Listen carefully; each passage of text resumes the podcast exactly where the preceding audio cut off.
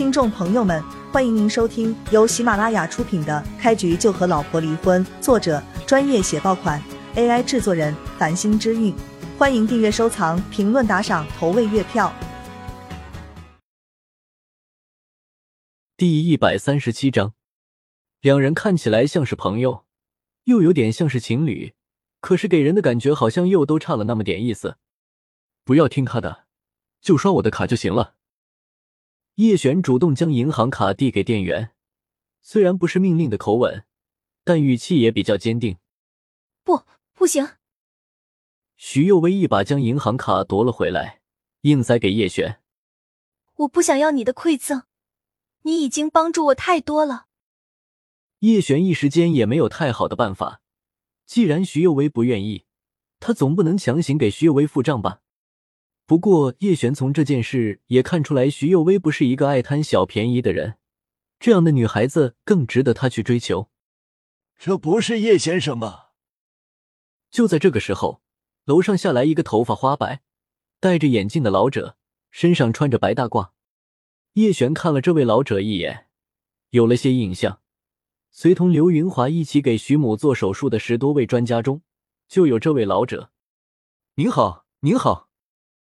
叶璇笑着伸出手，主动跟这位老者打招呼。他的性格就是这样，人敬我一尺，我还人一丈。既然这位老者一开口就是叶先生，可谓给了叶璇足够的敬意，叶璇自然也会有所表示。而且这个老者年纪大了，叶璇用一个“您”字也十分恰当。店员跟徐幼薇都有些惊讶，徐幼薇也认出了这个老者，但是他跟叶璇不同。与这位老者之间并没有什么联系，不过是在电视中看过关于老者的介绍。这位老者名为吕南康，徐有为等人所在的连锁药店就是这位老者开的。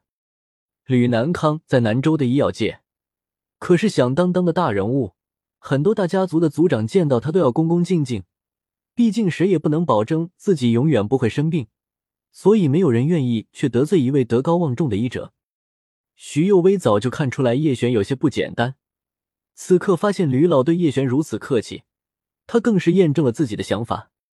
然而徐幼薇想多了，吕南康对叶璇的态度好，大部分原因都在人民医院的院长刘云华身上。若非刘云华太过看重叶璇，以吕南康的身份，根本不会跟叶璇接触。叶先生，这是来买药吗？看到叶璇手中的银行卡，以及店员包好的药材，吕南康笑着问道。叶璇摇了摇头，指了指徐有威：“这是我的朋友，是他想买药，我只是过来看看而已。”吕南康看了徐有威一眼，发现徐有威长得国色天香，顿时心中了然，以为徐有威是叶璇的伴侣。只是叶璇不想让更多人知道，所以才用了“朋友”两个字来代替。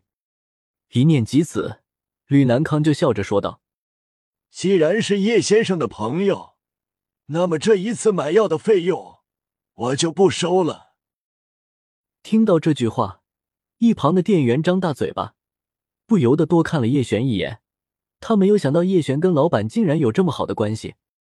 徐幼薇内心也惊讶到了极点，对叶璇的身份变得更加好奇。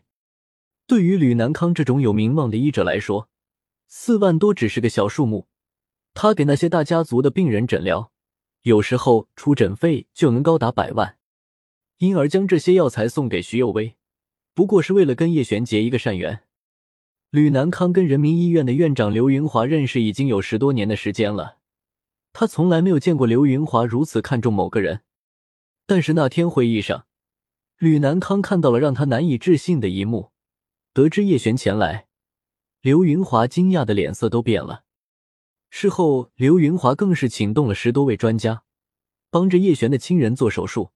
要知道，这些专家都是大夏国的名医啊，能够请来一位就很不简单了。说起来也是有些凑巧，若非这些专家正好在南州开会，刘云华也无法请动他们。但是，既然刘云华这么做了，就说明叶璇有让他这么做的理由。若不是吕南康对刘云华的为人足够了解，他都要暗自猜想，叶璇是不是刘云华的私生子，否则为何对他如此好？要是叶璇得知吕南康现在的想法，不知他会是怎样的表情？想必一定很精彩。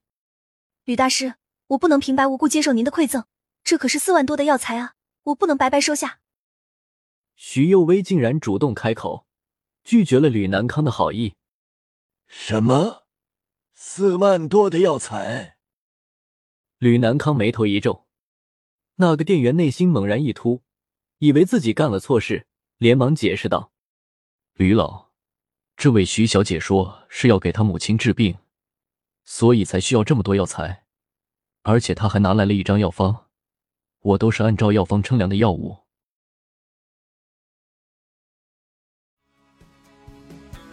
听众朋友们，本集已播讲完毕，欢迎您订阅、收藏、评论、打赏、投喂月票，下集更加精彩。